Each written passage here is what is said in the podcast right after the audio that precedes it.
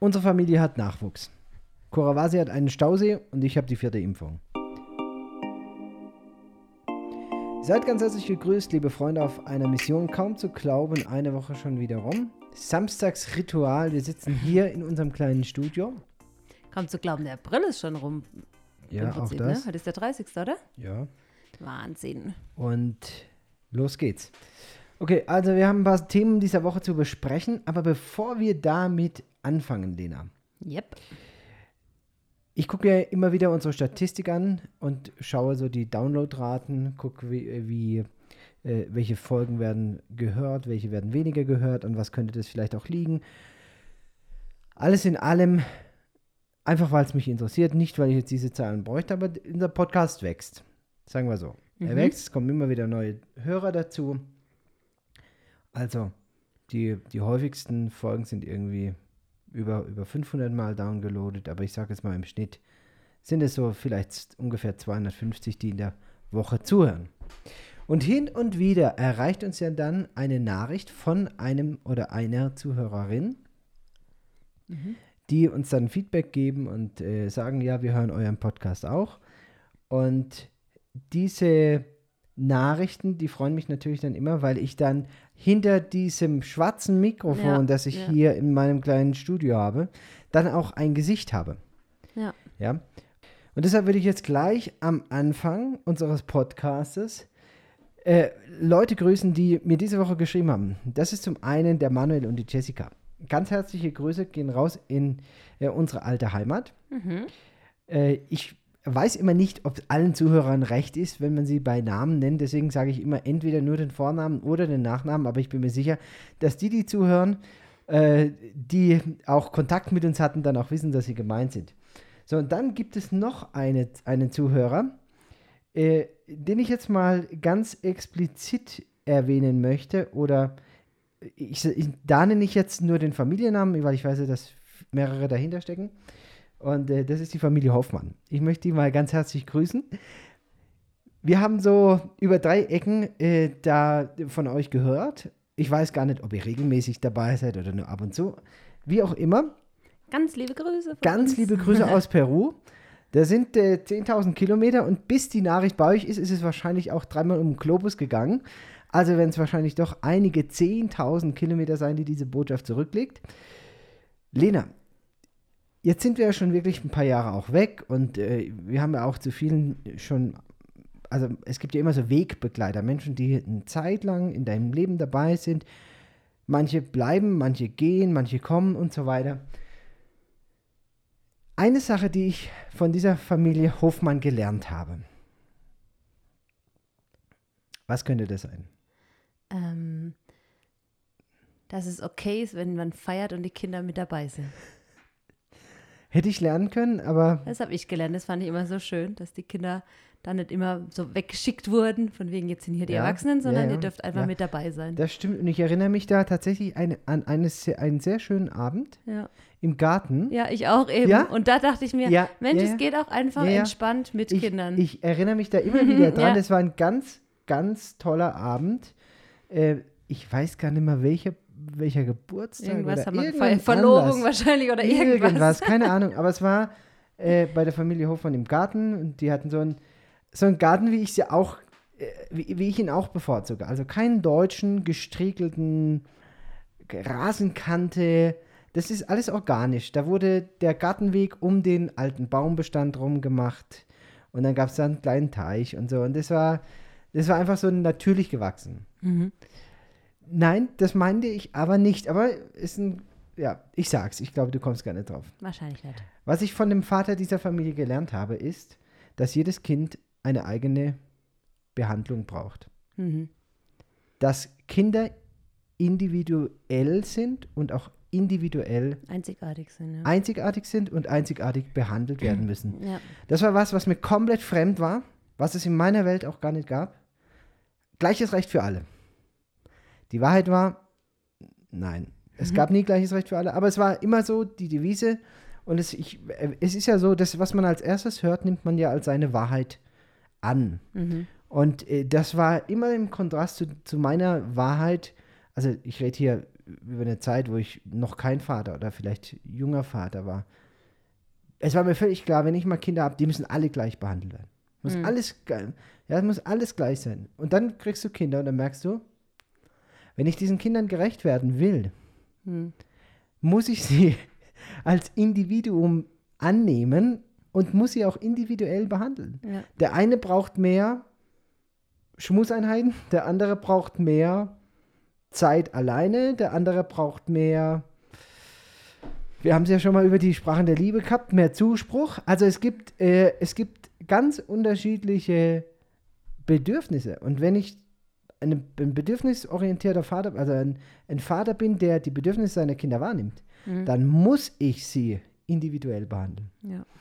Ja, also das sind so Sachen, die nimmt man dann mit und äh, die, das sind so Lebensereignisse, so jetzt wie diese Gartenparty oder auch mal so ein, ein Wort, wo man dann drüber nachdenkt und dann zehn Jahre, wa- wahrscheinlich war es sogar mehr als zehn Jahre. Ich denke, es war fünf, vor 15 Jahren, als ich das gehört habe und damals, damals gedacht habe, das ist irgend, also du merkst ja sofort, das ist komplett anders, wie ich denke. Das triggert jetzt aber was. Ja, da, genau. Gewaltig. Und dann fängst du an, drüber nachzudenken und, und überlegst dir. Und dann kommt ja auch die Situation, dass du dann irgendwann Vater wirst oder dass, dass du Eltern wirst und so weiter. Und das ist was, was ich mir immer beibehalten möchte. Und ich glaube, das ist was, was uns auch als Eltern ausgezeichnet hat, Lena, dass wir immer bereit waren, unsere eigene Meinung zu hinterfragen und zu sagen, geht es auch anders, geht es besser? Und was wir auch immer gemacht haben, wir haben immer nach Leuten gesucht, von denen wir es lernen konnten. Ja. Also die ältere Kinder hatten als wir. Und dann haben wir uns genau angeguckt, wie funktioniert die Familie. Was ist da funktional, was ist dysfunktional, was können wir übernehmen und von wem können wir was lernen. Und da haben wir über 13 Jahre, ja, bald 14 Jahre jetzt, Vaterschaft, Mutterschaft, Elternschaft, haben wir einiges, einiges zusammengetragen. Und einen kleinen Teil davon, einen kleinen Teil, den habe ich ja letztes Jahr in einem Buch zusammengefasst. Mhm. Kleiner Buch heißt. Mut für eine gemeinsame Reise mit deinem Kind. Ganz kurze Kapitel über ganz viele Sachen, die mir wichtig sind als Vater. Wen dieses Buch interessiert, guck doch mal auf unserer Homepage vorbei. Wir schenken es dir. Dieses Buch verkaufen wir nicht. Ich habe es sogar aus dem Shop rausgenommen. Wir hatten ja zwei, wir hatten eine Hardcover, Softcover-Version. Mhm. Ich habe die Hardcover-Version rausgenommen. Wir verschenken es nur noch. Wir haben jede Woche Bestellungen von unseren Büchern. Also jede Woche kommen hier äh, Anfragen und äh, unser deutsches Büro hat immer damit zu tun, diese ganzen Anfragen zu bearbeiten. Also ich will es jetzt nicht übertreiben, aber äh, es ist wirklich so. Jede Woche kommen, kommen Bestellungen. Und äh, eben auch dieses Buch Mut für eine gemeinsame Reise mit deinem Kind. Zusammengeschrieben, was uns als Eltern wichtig ist und weil wir ja noch auf der Reise sind, habe ich mal dieses Buch mit einer Eins auf der Stirnseite markiert. Es könnte also sein, dass ich in zehn Jahren noch mehr weiß. Wir hoffen es doch sehr. Ich hoffe es. Also ich, ich bin ganz fest der Meinung, dass man sich immer weiterentwickeln sollte und in allen Lebensbereichen und eben auch in dem Umgang mit ähm, seinen Kindern. Ja. Ich erinnere mich noch an, wir waren in einem Urlaub und da war auch eine Familie mit einem, wo wir von außen gedacht haben, boah, die funktionieren echt gut, was ist da los? Die hatten schon erwachsene Kinder und die Enkelkinder noch mit dabei. Und ich weiß nicht, du hast die Mama dann gefragt, sag mal, wie macht ihr das? Ja. Ja. Und was sie gesagt hat, Ja. war, wir, sind halt immer zusammengewachsen. Also gemeinsam. Gemeinsam, gewachsen. ja. Nee, sie hat gesagt, zusammengewachsen. Sie, Ja. hat, sie hat genau, und dieses Wortspiel, das ist mir auch hängen geblieben. Ja. Ich dachte, das ist so ein starkes Wortspiel, dass man zusammenwächst, Mhm. aber eben auch zusammenwächst. Ja, In, in dem Sinne, dass man gemeinsam wächst. ja. Oh, ja, aber weißt du, das sind solche Schätze, die, die man nur von anderen lernen kann, wenn man die Augen offen hat und die Ohren offen hat. Ja. Und wenn man eben auch bereit ist, sein eigenes Handeln so hinterfragen und nicht zu denken, man kann alles schon. Also ich weiß noch, am Anfang, wo wir Kinder gekriegt haben, ich war so, klar, das kriegen wir hin, ja. Und dann kam Kind Nummer eins und es hat gut geklappt. Dann kam Kind Nummer zwei, war auch kein Problem, war vom Charakter ganz anders, aber lief auch. Dann kam Kind Nummer drei und ich dachte so, ah Jetzt ja, läuft's. wir haben es raus, ja. und dann kam Mila. Das ist ja der Buchtitel für dein erstes ja, Buch. ja, das wird. Also wahrscheinlich werde das, das zweite Buch aus der, aus der Reihe äh, ähm, Erziehung oder Elternschaft. Erziehung mag ich ja gar nicht. Das Wort hasse ich. Mhm. Erziehung, das ist, ich stelle mir da immer so einen Lehrmeister vor, der dich an den Ohren lang zieht und mit einem Stock dir auf die Finger haut. Ich, weißt du, was ich immer denke? Ich- Ich, ja. denke immer an so einen, an, an, an, ich komme ja aus den Weinbergen, Mhm. an so einen Winzer, der halt diese beschneidet, die, die Reben und dann festbindet, damit sie in eine bestimmte Richtung wachsen. Und denke ich Das ist, immer, das ist für dich ein Erzieher. ja, Oder der Erzieher. zieht die dahin, wo Ja. sie wachsen. Also ich versuche, wann immer es geht, dieses Wort Erziehung zu meiden. Für mich ist ein viel besseres Wort Entfaltung. Du bekommst von Gott ein Paket, du bekommst ein Geschenk von Gott mit jedem Kind. Und es ist dein Privileg als Vater oder als Mutter, dieses Kind, die Eigenschaften, die Stärken dieses Kindes zu entfalten, auszupacken, zu fördern. Das ist das Verständnis für mich von Vaterschaft. Jo, aber wir sind ja jetzt hier eigentlich im Missionsarzt-Podcast und nicht beim Podcast Mission Familie. Äh, jo. Jo. Also, guckt auf der Seite vorbei. Wenn ihr das Porto und die Verpackung bezahlt, bezahlen wir das Buch. Ist äh, doch immer wieder nachgefragt. Das ist äh, nicht der Weisheit letzter Schluss. Yep. Aber es ist so ein Zwischenstand und es ist einfach zusammengetragen, was mir wichtig oder uns wichtig ist. Und das nächste Buch, Lena, die, das kommt dann von dir. The Ganz- pressure's on. Ja, Also ich meine, ja, geduldiger ist besser als ein starker, ja. da könnt ihr aber warten. Ich habe ja jetzt, ich hatte mich ja die Illusion hingegeben, wenn die Kinder alle in der Schule sind, habe ich ja jeden Vormittag frei. ja. Ähm, ja, so ein Vormittag geht ganz schön schnell rum irgendwie, ja. Bis man da alles gemacht hat. Jo. Dann waren irgendwie ständig Kinder krank, da war jetzt die Mila zu Hause, es war irgendwie ist immer was los. Ja, aber man, also, Ich glaube, man, es- man muss es halt einfach machen. Ne? Genau. Es kommt nie der Punkt, wo man. Nein. Ich habe es mit meiner, äh, mit der Doris, die hier ähm, mir hilft zu Hause, habe ich es auch drüber gehabt, sag, sag, ich, weil ich irgendwie, haben wir es über das Gemüsebeet gehabt und hat gesagt, ah, das muss ich mal machen, wenn Zeit hast. Ich sag, genau, wenn man mal Zeit hat, hat sie auch selber nur gelacht. Also nie. ja, die ist auch Mama von vier Kindern und äh, ja, wir verstehen uns da sehr gut, was das angeht. ja. Also, weißt du, ich sag so, die, äh, das sind solche Re- Arbeiten, die du da auch gerade ein Buch zu schreiben, das funktioniert nicht so, dass du dich da hinsetzt und dann jetzt bis morgen das Buch fertig hast. Also manche du, machen das, aber das, das schaffst du nicht. Also, es gibt ja so Menschen, die sagen, ich habe das in zwei Tagen geschrieben, weil es halt gelaufen ist so. ja, aber in der Regel ist es wie eine Arbeit, ne? Lena, das ist wie wenn du, das ist wie wenn du sagst, ich habe das Kind in zwei Minuten auf die Welt gebracht. Jo, aber du hast halt auch zehn Monate lang ausgetragen vorher. Ja, ja. Ja. Äh, Du, das, verstehst du, natürlich kannst du vielleicht, wenn du, wenn du Mitte 40 bist und dich ein ganzes Leben lang mit einem Thema beschäftigt hast, kannst du dann sagen, ich habe halt das jetzt in zwei Tagen zusammengeschrieben. Aber was da eine Geschichte vorausgeht, das ist ja die eigentliche Arbeit. Also wenn ich ein Buch schreibe, dann sammle ich, ich sage mal, ein halbes Jahr alle Gedanken, die mir zu diesem Thema einfallen. Ich, habe ne, ich schreibe jetzt dieses Jahr wieder ein Buch.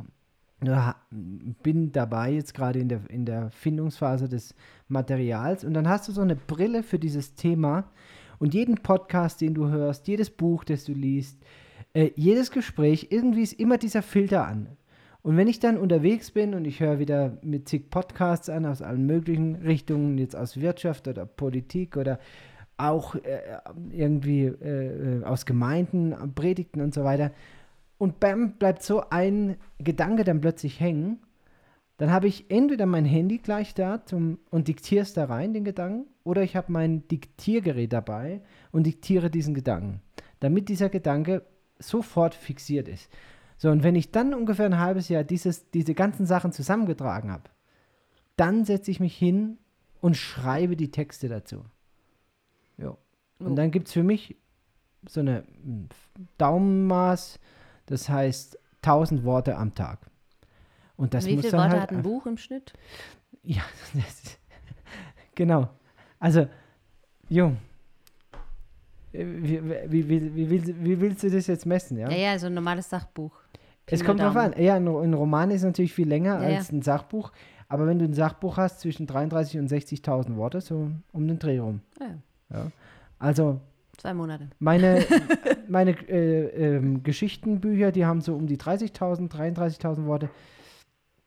Dieses ähm, Find Your Mission ist ja wirklich ein, eine Zusammenfassung nur, das Buch. Ähm, das hat, glaube ich, 27.000, 28.000. Ich denke, es ist auch im Fluss. Also die, die Leserschaft, die junge Leserschaft will ja komprimiert effektiv äh, lesen. Und ich merke das auch an mir selber, wenn ich mir Bücher auch aus der Bibliothek hier hole, die jetzt aus den 80er Jahren sind, da ist halt so viel Geschwafel drin. Ich, ich bleibe dann einfach unterwegs auch irgendwie hängen. Mhm. Ja, aber wenn ich mir dann, ich meine, deswegen gibt es ja Blinkist beispielsweise, ja, wenn ich mir dann auf Blinkist ein Sachbuch als Zusammenfassung anhöre, dann hast du sofort einen Überblick und weißt, okay, das Buch ist was, ja, das besorge ich mir jetzt und dann lese ich dieses Kapitel jetzt nochmal. Oder äh, ich lasse es und sage, okay, die- diese 15 Minuten Blinkist-Zusammenfassung hat mir gereicht. Da ist nichts dabei, was für mein Thema interessant ist. Punkt. Mhm. So. Und ich denke, die größere Aufgabe ist eben nicht, viele Worte zusammenzubringen, sondern äh, nach Pareto dieses Buch dann auch zu komprimieren. Und zwar am besten zweimal zu komprimieren. Also wenn du Pareto, das Pareto-Prinzip zweimal anwendest, dann hast du also eine unglaubliche Dichte von Wissen in einer geringen äh, entweder Textform oder Sprachform oder Zeit, äh, je nachdem, wie man es halt misst. Also Pareto sagt ja, dass man in 20% der Zeit 80% der Arbeit erledigt hat. Also, du kannst, wenn du es auf ein Buch überträgst, du kannst also Wissen vermitteln und du hast 80% des Wissens in 20% des Buches geschrieben. Wenn du das jetzt zweimal anwendest, dann hast du eben 64% des Wissens in, halte ich fest, 4% der Zeit.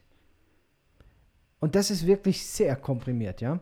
Also um eine Übersicht zu bekommen über ein Thema, reicht es völlig aus, wenn du dann so ein Buch in die Hand bekommst. Und dann kannst du ja immer noch in die Tiefe gehen und sagen, okay, das eine Thema, dieses Subthema von äh, aus diesem Buch, das interessiert mich jetzt, da besorge ich mir jetzt nochmal zusätzliche Literatur, ja. Mhm. Jo, aber darum geht es ja in dem Podcast jetzt eigentlich gar nicht. Wir haben unsere Zuhörer gegrüßt und auch alle anderen, die zuhören, äh, grüßen wir an dieser Stelle. Aber lass uns mal heute über unsere Situation, unser Leben hier in Peru reden. Mhm. Diese Woche gab es Zuwachs. Ja, Oh, Überraschenderweise. Überraschenderweise. Wir haben, glaube ich, das letzte Mal über das Conejo geredet. Das, ähm, ja, ich glaube, wir haben im letzten Podcast darüber geredet, ja. dass ich eben äh, das nicht verstanden habe. Stimmt, wir haben da schon drüber Ja. geredet. Zumindest über frittierte äh, Häschen haben wir gesprochen. Ja. Also dann machen wir das Thema jetzt ganz kurz. Der Hase lebt noch. Wir haben jetzt diese Woche einen Hasenstall besorgt. Ja. Wir haben äh, uns intensiv mit dem Thema Hasen beschäftigt. Die Kinder durften also Wissenssendungen dazu gucken, wie man einen Hasen hält. Mhm. Also im Sinne, wie man ihn hochnimmt und wie man ihn hält, was, was er zu essen braucht. Und ähm, vielleicht kannst du bei dieser Geschichte äh, dann noch mal ganz kurz ein zweites Thema aufmachen, weil wir die Hasennummer ja jetzt so ein bisschen kürzer haben. Denn andere Missionare haben ja einen Alpaka geschenkt bekommen. Ja. Ja, und ich hatte denen dann zu meinem jugendlichen Leichtsinn angeboten, weil die jetzt nächste Woche oder in zwei Wochen in den Heimatdienst gehen für ein paar Monate. Sagt du, kein Problem, dann stellst bei uns einfach auf die Wies. Einfach. Jo, Man könnte ja meinen, das wäre einfach, aber ein Alpaka ist ja ein Säugetier. Und dieses Alpaka-Baby ist halt jetzt irgendwie einen Monat alt.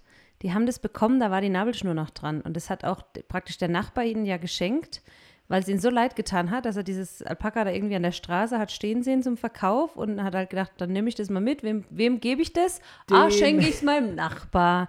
Genau. den Missionar. Den Missionar, die gerade eigentlich dabei waren, ihren Tierbestand zu verringern, weil sie eben wussten, sie gehen in den Heimatdienst. Und dann ist immer blöd für die, die das Haus hüten, dass sie dann so viele Tiere zu betreuen haben. Naja, äh, der Plan ist gescheitert. Jetzt haben sie eben dieses Alpaka. Total süß, wirklich. Ja, also, total. ich meine, Alpakas sind ja generell süß. Wir sind hier ja schon so ein bisschen abgestumpft, weil hier gibt es halt einfach viele. Aber ähm, ja, Ja, es ist ist halt einfach puschelig und so weich und man könnte den ganzen, und es ist halt Hat auch total zutraulich, hat X-Beine, ist eigentlich. Stolpert so vor sich Ja, ja, ist wirklich witzig. ähm, ja, das Ding ist nur der Knackpunkt. Ich würde es auch sofort in den Garten stellen, aber das braucht halt noch Milch. Und zwar alle zweieinhalb bis drei Stunden aufgewärmte Kuhmilch mit der Flasche, ja. Das heißt, das ist richtig, richtig viel Arbeit. Und weil, wenn das jetzt, im, das, das kann auch einfach im Garten schlafen, so, das braucht im Prinzip keinen Stall. Also die leben ja sonst auch draußen. Aber ähm, Wer ja, füttert das? äh, Wer füttert das, ja? Und da haben wir jetzt echt eine Weile hin und her überlegt. Also ich habe gesagt, bevor es jetzt irgendwie zum Schlachter käme oder so irgendwie, würde ich es natürlich Nein. sofort nehmen. Nein, Aber ähm, nein. nein, Lena. ja, aber ich meine, Also, es gab auch wohl noch andere, die sich angeboten hatten, Genau. sich um das zu kümmern. Von dem her haben wir Es gesagt, es ist Wahnsinn. Also ich meine, ist echt viel ich Arbeit. Ich weiß arbeite- gar nicht, wie die das bisher gemacht haben. Armen. Wie, wie soll ich jetzt tagsüber alle drei Stunden das Alpaka? Also meine Idee ist ja immer eine, eine pragmatische Lösung zu finden. Dann war die erste Überlegung, wir haben ja Alpakas im Krankenhaus. gibt es irgendwo gerade ein Muttertier? Gibt es ein Muttertier, kann man das nicht daran gewöhnen. Ja, Nicht so einfach. nee, Ja. denke ich auch nicht Gut, so einfach. dann dachte ich mir, jo, pass auf, dann gibt es doch bestimmt irgendwie so künstliche Zitzen, da kann man oben in einen Eimer Milch reinmachen.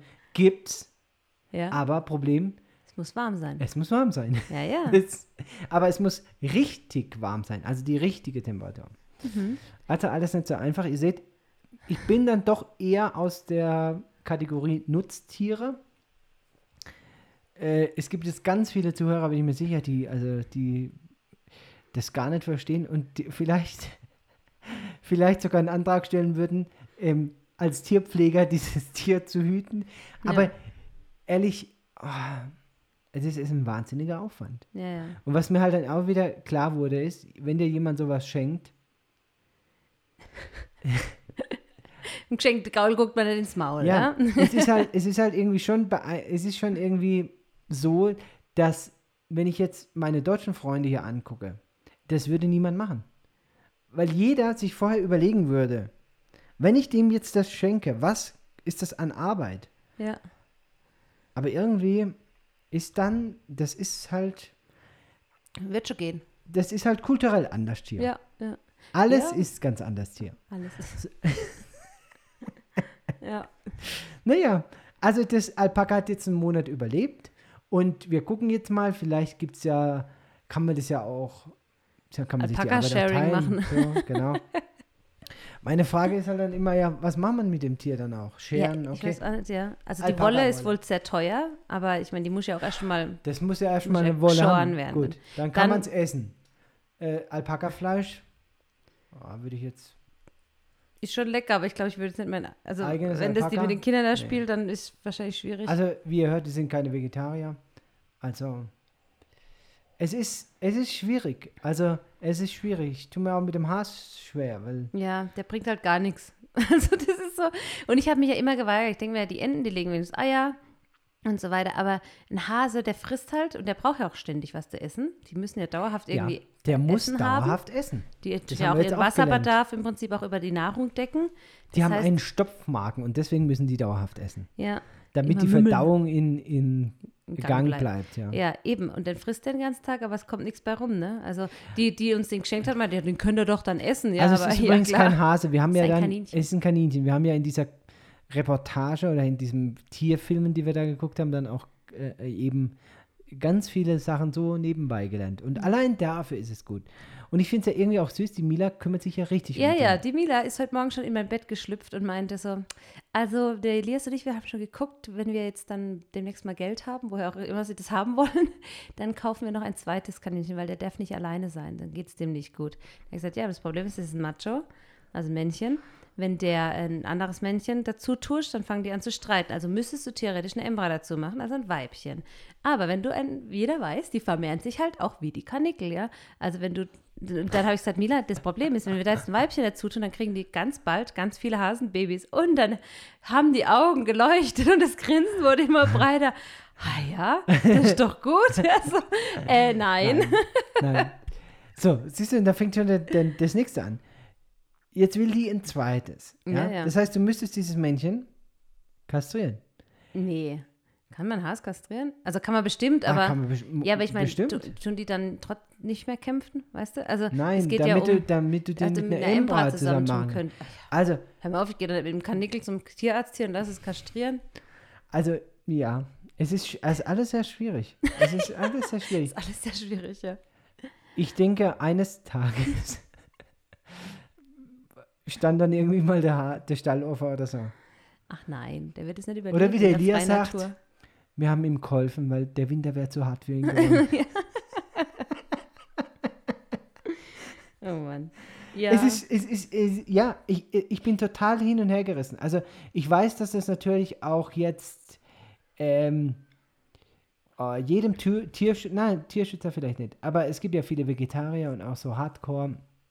Ähm, für mich gibt es einen klaren Unterschied zwischen Mensch und Tier. Und trotzdem sehe ich als Mensch mich in der Verpflichtung, und ich glaube, wir Menschen haben die Verpflichtung dazu,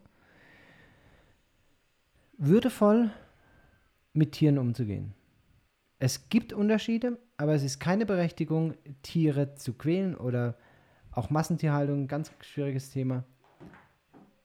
Ich bin ja immer hin und her gerissen, weil meine, meine Tochter lernt jetzt Verantwortung auf der einen Seite. Mhm. Und das tut ihr gut auch. Ja, macht sie auch wirklich. macht das ganz regelmäßig, Sie hat mir heute schon gesagt, heute muss er ausmisten, Ja, weil heute ist jetzt, irgendwie hat sie das auch gelernt, irgendwie ja zweimal jeden die Woche. zweiten Tag, jeden zweiten zweiten Tag, Tag. glaube ich, muss sie da, also, und das macht sie auch. Ja, ja. Ja? Ich finde es total gut, aber ich frage mich, ob wir dem Tier damit was Gutes tun.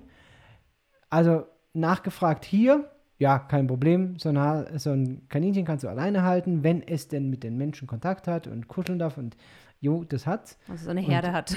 Ja, sozusagen Teil unserer Herde ist, aber ja, der sitzt halt doch Thema. viele Stunden am Tag da unten allein in seinem Käfig, gell? Ja, und ich, ich weiß es nicht. Also ich glaube, es geht ihm besser, wie wenn er jetzt sein Fressen selber suchen müsste. Weißt du? Da hätte er ja auch eine Herde. das Ja, ist ja so. Wobei ich weiß auch nicht, weil zum Beispiel, ich glaube, bei Hasen, erwachsene Hasenmännchen leben auch nicht in einem Verband, oder? Die leben auch. Ja gut, es ist ja kein ist ja Hase. keine Hase. Es ja, eben. ist deswegen, ein Kaninchen. Deswegen sage ich ja, ich weiß es So. nicht. So oder so ist. kümmern wir uns nach bestem Wissen und Gewissen drum. Wir versuchen ihm das Wir haben Leben auch so- diese Woche die Ente auch verarztet, die Ja. gepickt wurde von Oh der anderen Mann. Ende. Ja, also ich hätte im Leben nicht gedacht, dass ich jemals sowas mache. ja, also haben wir hier die Wunden von unserer einen Ente äh, versorgt, weil sie da geblutet hat. Das haben wir schön desinfiziert.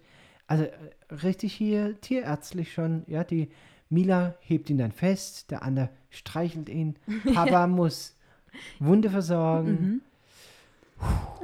Jo, also Ich meine, ich habe die Tage zu meiner Freundin gesagt in Deutschland, wir sind super gerne in den Tierpark gegangen in Deutschland und das werden wir nie wieder machen müssen, weil äh, wir hier, also allein wenn du vor der Schule stehst, ja, da Ja. laufen ja regelmäßig solche riesen Schweine vorbei, wirklich, die sind wirklich mega groß. Die haben dann auch oft ihre Ferkel mit dabei, hinter der Schule stehen die Ziegen, oft mit ihren Ziegenbabys, dann siehst du praktisch bald täglich irgendwo eine Stute mit ihrem Fohlen rumstehen und so. Also du hast hier den ganzen Tag Tierpark Ja. und zu Hause halt Ja. irgendwie geht's gerade und weiter. irgendwo liegt dann wieder ein Todestier Ja, und ja, stinkt und bis zum Himmel. einfach, ja. Uns irgendwie interessiert es keinen, ja? ja. Dann siehst du, da liegt, liegt, ein Tod, liegt eine tote Sau am Wegrand, aufgefressen von den Maden. Du kannst schon in die Innereien reingucken.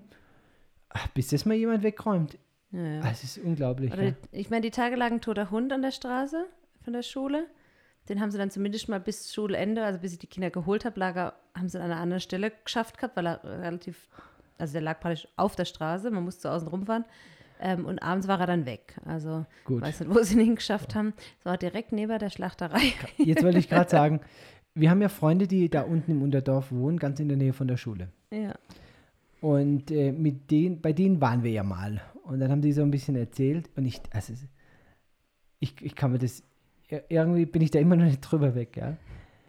Das Müllauto von Kurawasi, also die, die normale Müllabfuhr. Wir haben ja ein, ein oder zwei Müllautos hier. Keine Ahnung. Ich glaube, wir haben ein, ein Müllauto für Kurawasi, 30.000 Leute.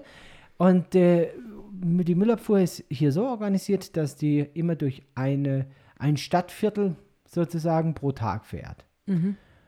Weißt du eigentlich, wo der Müll dann hingekippt wird? Äh, Das nennt sich, glaube ich, Landfill. Also da wird irgendwo wird der ab, abgekippt in so ein Irgendwo in- Seitental. in Ich glaub, Seitental, So ein paar ja. Kurven ich habe die schon gesehen, wie sie hier dann Richtung Apurimac Ja, ja, runterfahren. ich glaube, da, und da geht es mal rechts, steht mal irgendwas, sowas wegen irgendwie.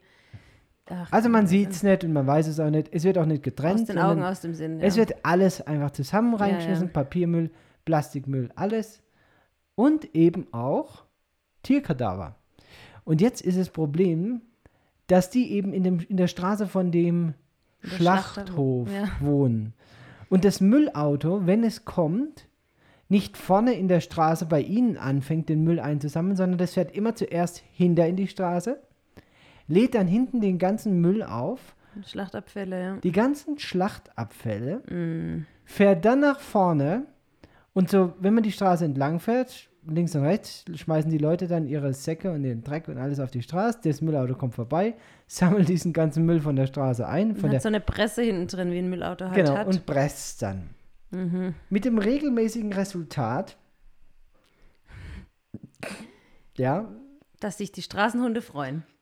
Vor ihrem Haus. Ja, weil vor dem Haus dann das gepresst wird und dann diese ganze Brühe hinten zum Auto rausläuft. Ja, Ja, und dann haben sie da so eine Pfütze vor der Haustür stehen.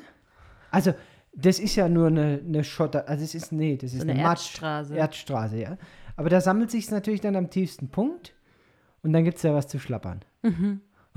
Das ekelhaft. Wenn du aus, aus, so, aus der westlichen Welt kommst, wo Leute Mülltonnen haben, ja, also ich muss mich ja erstmal dran gewöhnen, dass Leute hier einfach den Müll auf die Straße schmeißen. Ja. Ich glaube, alle- allein Also ich daran da muss man möchte ich sich mich gar nicht dran gewöhnen, Nee, aber aber, gut, man, wir machen das nicht, aber auch, sag mal, es gibt keine Mülltonnen. Das heißt, jeder stellt einfach seine Müllsäcke auf die Straße. schmeißt seinen Müll. In der, in, an dem Tag, wo das Müllauto kommt, schmeißt das einfach auf die Straße. Ja. Und dann, Und dann muss ich aber gucken, weil die, so, die Müllabfuhr braucht ja dann so ein paar Stunden. Und dann kommen halt in der Zwischenzeit die Straßenhunde und reißen die Müllsäcke auf und fangen schon mal an zu fressen. Und ähm, dann ist es wirklich, also und dann das muss ist das, Sauerei. dann muss das Müllauto, dann habe ich schon gesehen, dann tun sie als, haben sie eine Plane dabei. Dann legen sie die Plane auf die Straße, also auf die Erde, auf die Matschstraße, wenn es Mhm. regnet und in der Staubstraße, wenn es jetzt trocken ist. Dann kratzen sie den ganzen Mist, der jetzt auf der Straße rumliegt, auf diese Plastik äh, äh, ähm, Mhm. Plane. Plane und heben dann an allen vier Zipfel den Dreck dann auf und schmeißen es dann ins Müllauto. Ah, krass. Statt das, also das ist alles Handarbeit, Ja. weil es keine Mülltonnen gibt, es gibt kein Abfallverwertungssystem, nichts. Also hier in den Bergen. Es kann sein, dass es in Lima anders ist. Also ich weiß nicht, bei sagen. Maldonado war es ja auch so, dass diese, diese Dinger vor den Häusern, wo man den Müll reingemacht hat, ich weiß nicht, ob es noch weißt, das waren so praktisch wie Körper, die an so Laternenpfosten so auf, auf, Me Ja. auf einen Meter Höhe Ja, oder so ja. aufgehängt waren. Ich denke, dass, da die, dass es ist, dass die Straßenhunde nicht rangehen. Ja, ja. Also das waren so Pflöcke, wo oben drauf wie ein Korb drauf war. Ja. Und da hat man den Den Müllsack, Müllsack reingelegt und die Müllabfuhr ist dann da immer vorbeigefahren und hat die Ja. eingesammelt. Ja, das stimmt. Also ich meine, in Lima zum Beispiel wird schon auch Müll getrennt, ja, also jetzt in den reicheren Vierteln. Da siehst du dann auch so Art Recycling-Systeme und sowas. Aber hier Aber oben wird nichts getrennt. Halt, ja. Und äh, äh, weißt du, da ist dann die Batterie mit dem alten Reifen, mit der alten Glühbirne, mit den Essensresten, Und bei Essensresten sind es ja wenige, weil die werden ja meistens an die Viecher verfüttert. ja. Also das ist aber mit, mit allem. viel, ganz mit viel Klopapier, Plastiktüten. mit Plastiktüten, mit Plastikflaschen, alles einfach zusammengemixt. ja. Alles in einen Sack und alles. Jo. Jo, genau. Und dann denke ich mir manchmal, ich war ja auch in anderen Ländern schon, ich war auch in Afrika, ich war in Äthiopien. Es ist manchmal äh, so eine westliche Arroganz zu glauben, dass man das ganz große Problem dieser Welt damit löst, dass man die richtigen Sachen gewaschen, Joghurtbecher ausgewaschen, in den gelben Sack stopft. Der dann im Zweifelsfall irgendwo in eine dritte Weltregion oder ein Entwicklungsland verschifft wird und weil der Kapitän eigentlich auch keinen Bock dazu hat, dass das in China ankommt und auch niemand eigentlich den Müll dort braucht, man es dann halt einfach auf dem Meer verklappt. Ja. Das ist leider die Realität, aber man hat es ja dann den, Be den Becher sauber ausgewaschen, den Joghurtbecher, da sind auch keine Essensreste mehr drin und man hat ein gutes Gewissen dabei. Ich will das gar nicht verteufeln, ich glaube, es ist total wichtig, aber man muss auch gucken, ob diese Kette bis zum Ende stimmig ist. Ja. Ja? Es bringt eben nichts, wenn ich an, am Anfang einen Aktionismus habe und hinten dann rauskommt, ja, Moment, das landet ja alles auf der gleichen Deponie oder Mhm. im Zweifelsfall im Meer. Ja? Ja. Und ich war damals, äh, 2012, als ich in Äthiopien war, total erschrocken. Ja? Die, jeden Tag das gleiche Bild. In Addis Abeba, Frauen, Männer vor ihren Häusern, auch von der Stadt angeheuerte Leute, hast du ja in Uniform dann oder in so einer Jacke. Ja. Dann haben sie mit so einem Reisigbesen. Reisigbese, ja, haben sie die Haufen zusammengekehrt. In der ganzen Stadt. Alles, was die, die vorbeifahrenden Leute zum Fenster rausgeschmissen haben oder ihren Müll, alles, was an der Müll angefallen ist. Und was haben sie dann gemacht? Ist angezündet. Dann haben sie es angezündet. Und in der ganzen Stadt, wenn du morgens dann um neun durch Addis Abeba gefahren bist, überall kleine Feuerchen, da links, da rechts, an der Straße, in den Slums. Also ich war in der Armgegend, ich weiß nicht, wahrscheinlich gibt es am, am Regierungspalast gibt es bestimmt eine Müllabfuhr. Aber in den Armgegenden, in, in der Slum, äh, in den, in den Slums läuft es genauso. Und die Stadt stinkt nach verbranntem Plastikmüll. Hm. Die Leute atmen es ein. Es interessiert aber auch keinen. Und es ist für mich, auch das, was wir hier erleben, immer ein Ausdruck von, von Hoffnungslosigkeit. Immer ein Ausdruck von Perspektivlosigkeit. Weil wenn ich eine Perspektive hätte für mein Leben, dass ich, dass ich weiß, ich muss jetzt nicht von heute bis morgen denken und ich weiß auch gar nicht, ob ich den morgigen Tag überhaupt überlebe, ob ich was zu essen habe für morgen, ja, dann ist es mir auch im Zweifel völlig egal, was das auf die lange Sicht mit meiner Umwelt, ja sogar mit meinem eigenen Leben macht. Hm. Das ist die Realität. Und ich befürchte, dass es die Realität für die Mehrheit der Menschen auf dieser Welt ist. Dass das, was wir in Europa, in den USA erleben, die absolute Rarität auf diesem Planet ist. Absolut privilegiert. Gut. Stausee. Oh ja. Erzähl. Kodawasi hat jetzt einen See. Für alle, die uns zuhören, die schon mal hier waren.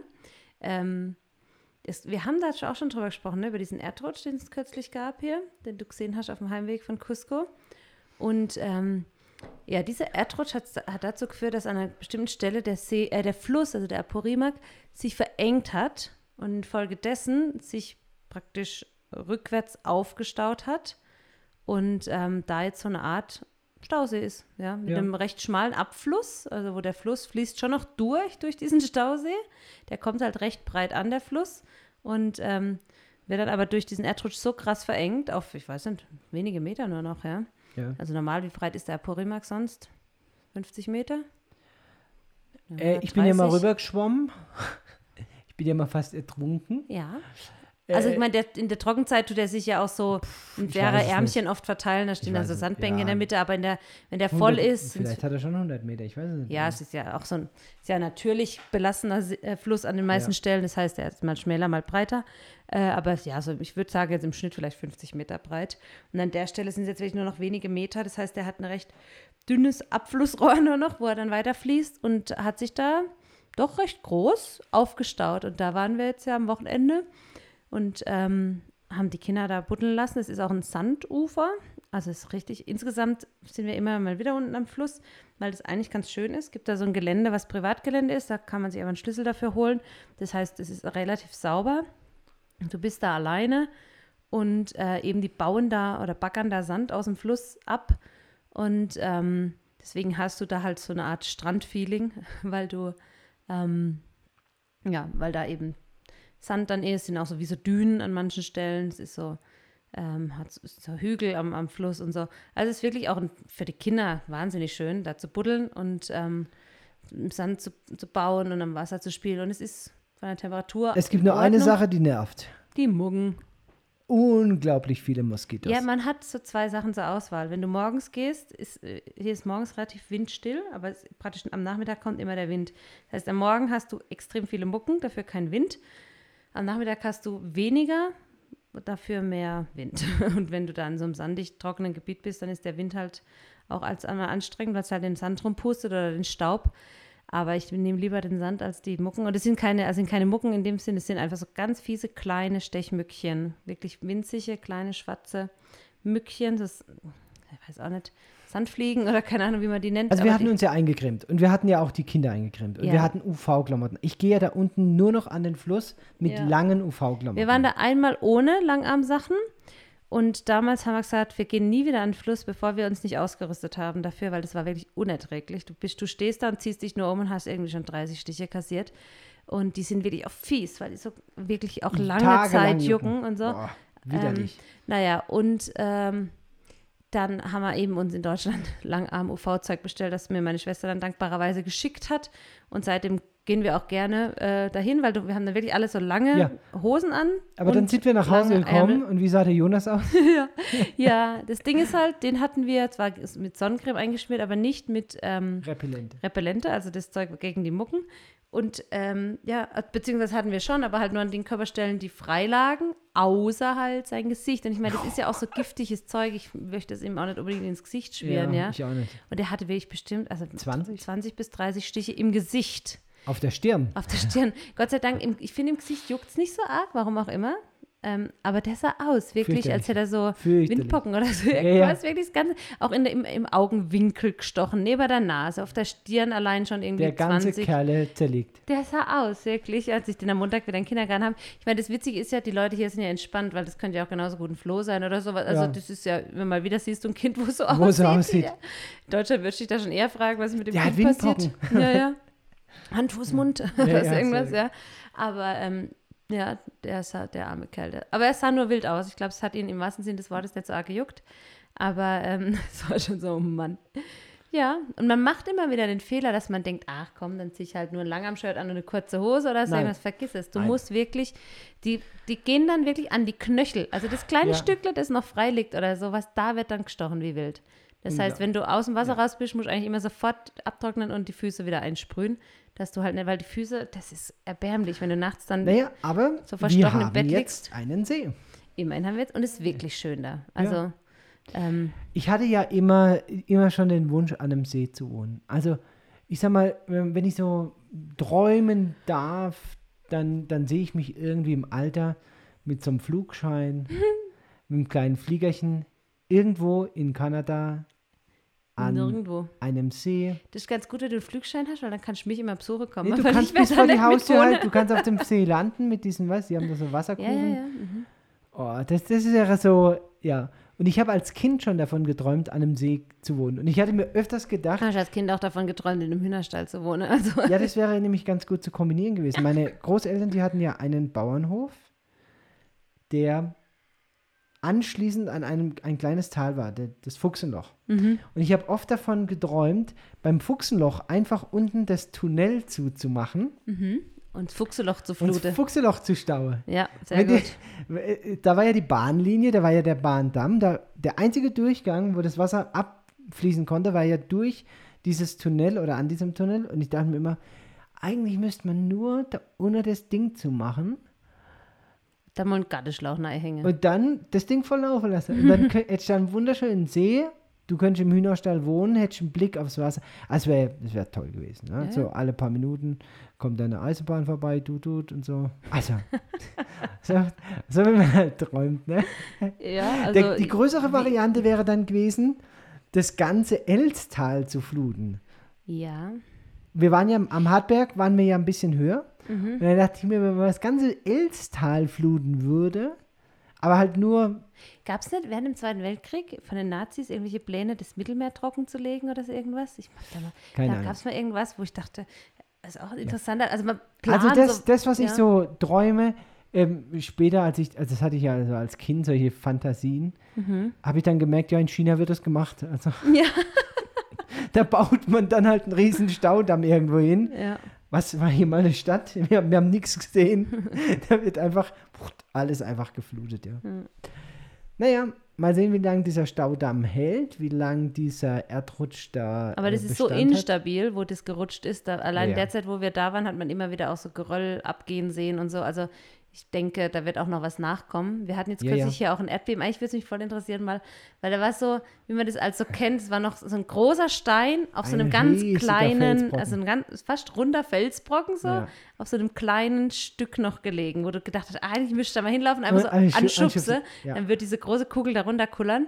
Ähm, und jetzt war kürzlich hier ein Erdbeben und es würde mich interessieren, ob es noch liegt da, ob es So, gehalten so hat. wie hier bei, bei äh, Ice Age. ja, ja, eben. So, so einen kleinen Tick und dann wum, bam, am Ja. Schluss die ganze Welt zerlegt. Ja. Naja.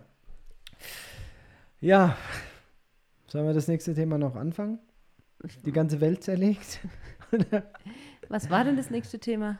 Naja, das nächste Thema war äh, die Impfung, meine vierte Impfung, aber die Welt zerlegt. Also vielleicht einen kurzen Satz dazu. Wir sehen natürlich den Krieg in Europa. Wir verfolgen das ganz regelmäßig. Ich sage mal so, ich verfolge das wahrscheinlich sogar noch intensiver als die Lokalpolitik hier in Peru, denn in Peru ist auch ein riesen Erdbeben im Moment. Also ein wahnsinniger Politisches politisches Beben, ja. Äh, man, man darf das nicht unterschätzen. Also Peru kann auch in wenigen Wochen in eine Diktatur umgebaut sein. Äh, eine kommunistische Diktatur. Wir haben hier im Untergrund ganz viel Brodeln. Es gibt unglaublich viele Skandale. Äh, die, die regierende Partei ist im Moment auf einem ganz schmalen Grad unterwegs. Wenn man so ein bisschen nicht bis morgen, sondern bis übermorgen guckt, kriegt man da Bauchweh. Sagen wir mal so. Und ich wage äh, da keine Prognose, aber ich wage zu bezweifeln, dass die, die diese Partei gewählt haben, gewusst haben, auf was sie sich da einlassen. Hm. So. Ja, und äh, wir sehen natürlich mit großer Sorge auch die Entwicklung in Europa. Und ja, irgendwie ist das auch Teil des Lebens, dass man immer wieder mit einer neuen Realität dann konfrontiert ist und sich dieser auch stellen muss. Ja, jeder, ich glaube, jeder, äh, der die Pandemie hinter sich hat, oder hoffentlich hinter sich hat, äh, der, der denkt auch, warum muss das jetzt kommen? Ne? Warum kann man, warum, warum könnten wir jetzt nicht einfach mal als Menschheit mal durchschnaufen und mal sagen, jetzt haben wir den, Mist rum, ja? Ja, krass. Also, wann immer ich drüber nachdenke, dass Leute sagen, die, die Erde ist überbevölkert und die, die, diese Überbevölkerung schadet der Welt, da habe ich meine großen Zweifel. Ich glaube nicht die Überbevölkerung oder ich spreche gar nicht von der Überbevölkerung. Ich halte das für einen Blödsinn. Das, das stimmt einfach nicht. Nicht die große Menge, die Mehrheit der Menschen auf diesem Planet sind das Problem für diesen Planet. Es sind am Ende die wenigen extrem einflussreichen, Hm. die Fehlentscheidungen treffen. Naja, kurzes Thema noch Corona. Lena, du warst gestern aktiv, ich dann Ja. auch. Es war lustig. Also hier ist die Corona-Impfung verpflichtend äh, für ab Zwölfjährige. Also wer als Zwölfjähriger nicht zweifach geimpft ist, darf zum Beispiel auch nicht mehr in die Mall und so. Ähm, jetzt hatten wir den Lukas geimpft vor, puh, vor Weihnachten, glaube ich, irgendwann mal noch, ne? Ja. Und dann sollte drei Monate später irgendwie die zweite Impfung erfolgen. Jo, und dann war irgendwie echt viel. Dann waren wir im Urlaub, dann war irgendwie Schulstart, Du, ich glaube, Fernsehteam. das da sollte und einen. Monat später sein. Ja, ich weiß es nicht. Keine Ahnung. Also auf es jeden Fall so ein- seit Wochen sollte das schon. Ja, jedenfalls war es schon längst überfällig, seine ähm, zweite Impfung. Und jetzt hat er mir gesagt, er kam aus der Schule heim, meint, er hat es nicht so ganz 100% verstanden, aber irgendwann so, demnächst solle das wohl überprüft werden, ob die alle ihre zweite Impfung haben, die ab 12-Jährigen. Und da habe ich gesagt, oh, jetzt ist wirklich mal Ding, wichtig, dass wir es machen. Und er so, mach mal freitags. Ähm, dann hat er das Wochenende Zeit, falls er eine Impfreaktion hat, um sich zu erholen. Und ähm, jo, dann sind wir also gestern nach der Schule geschwind zum Centro de Salud hier. Da kannst du einfach reinlaufen, dich impfen lassen. Das ist total genial. Also die waren auch direkt da, hat sich gekümmert, die Ärztin war super nett. Ähm, da sind die echt gut organisiert hier, die Peruaner, was die Impfung angeht. Äh, es wird ja auch, wenn Betty seine Insta-Stories anguckt, äh, es wird auch einfach auf dem Markt geimpft. Also ich sehe die auch immer wieder mit ihrem kleinen Kühlköfferle durch die Stadt laufen und dann wird halt in den Genders gefragt, muss hier noch jemand geimpft werden. Äh, die wollen die Impfquote natürlich auch hochkriegen. Ich habe mit der Ärztin gestern gesprochen, die sagte irgendwie, weil es gibt schon Bereiche in äh, Peru jetzt, wo, wo wohl keine Maskenpflicht mehr ist, aber die hatte mir gesagt, ja, ab einer Impfquote von 80 Prozent dreimal geimpft, dann ist es wohl so. Aber hier sind es im Moment noch knapp über 70 Prozent, nur in Anführungszeichen. Ähm, genau. Naja, jedenfalls war ich dann da und dann haben wir geimpft, alles gut, kam gerade zu Hause an, ruft mich der Benjamin an und sagt, du Lena, ähm, ich bin hier jetzt gerade da und da im Ort, die impfen hier gerade. Willst du Lukas nicht irgendwie herbringen? sagt, ja, den habe ich gerade geimpft. Dann wir zwei dumme, ein Gedanke. Und warum warst du da? Naja, die äh, haben im Krankenhaus geimpft bei uns. Also in der Kapelle wurde jetzt wieder geimpft. Mhm. Es gibt jetzt für das Gesundheitspersonal die vierte Dosis. Mhm. Die ist nicht verpflichtend in Peru, Mhm. aber sie wird angeboten. Mhm. Und es ist, die vierte Dosis ist moderner, also du, es gibt keine andere Wahl. Du kannst dich nicht mit Pfizer impfen lassen. Ah, was? Echt? Es, du kannst dich nur mit Moderna in Peru als vierte Impfung impfen lassen. Okay. Ja. So, und äh, die, ähm, ich habe die oh, ach, um, um zehn Minuten irgendwie verpasst. Ich hatte dann Zeit, als sie gerade gegangen sind. Ja. Mhm. Und äh, der Dr. Fritz, Fritz Mann, unser Traumatologe, der kam gerade aus dem OP und der hat auch die vierte gebraucht. Oder ähm, ich sage gleich, warum wir sie gebraucht haben. Auch wenn es jetzt in Peru kein Gesetz ist. Naja, und dann haben wir beide uns halt auf den Weg gemacht. Der Dani wollte uns runter ans Centro de Salud fahren zum, zum Impfen. Und dann haben wir unten an unserer Straße, wo es an die Panamerikaner dann, äh, die Krankenhausstraße an die Panamerikaner äh, geht, übergeht, ja, da stand eine mit so einem Kittel und wollte, sie- wollte gerade in ein Motortaxi einsteigen. Und dann haben wir die angehalten, äh, hier wollen Sie auch ins Centro de Salud, wir wollen uns auch impfen lassen. Und er sagte, ja, ja, aber wenn ihr euch impfen lassen wollt, hier in diesem, ich sag jetzt mal, Restaurant. Restaurant, Freiluft-Bistro. ja, das ist also so ein mit Holzstämmen hingezimmertes ja, schon äh, Outdoor-Essens- Outdoor Platz. Platz zum, zum Essen. Da wird jeden Eine Morgen, Chicharroneria. ja, Chicharron ist eigentlich frittiertes Schwein. aber fettes Fleisch. Ja, ja. Also, das mit ist auch den ganzen Tag in dieser großen Friss. Das ist so eine, immer, immer die gleiche Konstruktion. Das ist unten praktisch eine Tonne ausgeschnitten und da ist Feuer drin. Und obendrauf ist so eine riesen, wie so eine Wok. Wokpfanne. Ja. Und da wird den ganzen Tag dieses Schwein frittiert. Das kommt morgens rein und ist dann den ganzen Tag da drinnen. Und eine, Wir haben das schon eine gegessen. Brühe. Es ist halt einfach, da ist fast kein Fleisch dann mehr da, weil es halt so tot frittiert ist. Deswegen ist es auch, glaube ich, safe zum Essen. Aber es ist halt im Prinzip dann nur noch Knochen mit ein bisschen Fett dran und frittierte Haut. Ja, oder ich weiß auch nicht. also es ist stundenlang halt irgendwie im eigenen Fett ge Genau, und dazu gibt es halt in der Regel Kartoffeln und so einen Salat mit Also ich habe da unten jetzt noch nie gegessen, weil mir das auch tatsächlich da an dem Ort Ja, ja, unsicher aber ist. Aber da, da, da saßen die eben und haben halt da unten geimpft. Und äh, die die Idee ist einfach, äh, die, die Schwelle so niedrig wie möglich zu machen. Ja, ja. Also, ja, man kennt es ja aus der Kirche, kommen die Leute nicht in die Kirche, muss die Kirche zu den Leuten, kommen die Leute nicht zum Impfen, müssen die Impfer zu den Leuten, ja. Ja. Also, das ist so ein bisschen die Idee. Dann kannst du dich auf dem Markt impfen lassen, dann kannst du dich überall impfen lassen und äh, die laufen hier mit ihren Kühlköfferchen rum und verteilen dann die Spritzen. Jetzt ärgert mich nur ein bisschen, dass ich mich habe ein viertes Mal impfen lassen müssen, obwohl ich es eigentlich nicht gebraucht hätte. Und mir tut der Arm weh. Ich habe Gliederschmerzen heute Morgen, meine dritte Ibo schon genommen und es ist, ähm, es nervt einfach. Mhm. Warum muss ich mich ein viertes Mal impfen lassen und warum habe ich nach deutschem Gesetz dann ab Oktober trotzdem keinen vollen Impfschutz? Nun, das liegt ganz einfach daran, dass es in Peru Anfang der Pandemie, als das medizinische Personal geimpft wurde, Es ist übrigens- Musste. es ist verpflichtend, genau. Ja. Also du darfst in Peru gar nicht arbeiten, wenn du nicht geimpft bist. Es gab hier leider auch äh, dann in unserem Krankenhaus Fälle, wo wir dann aufhören mussten.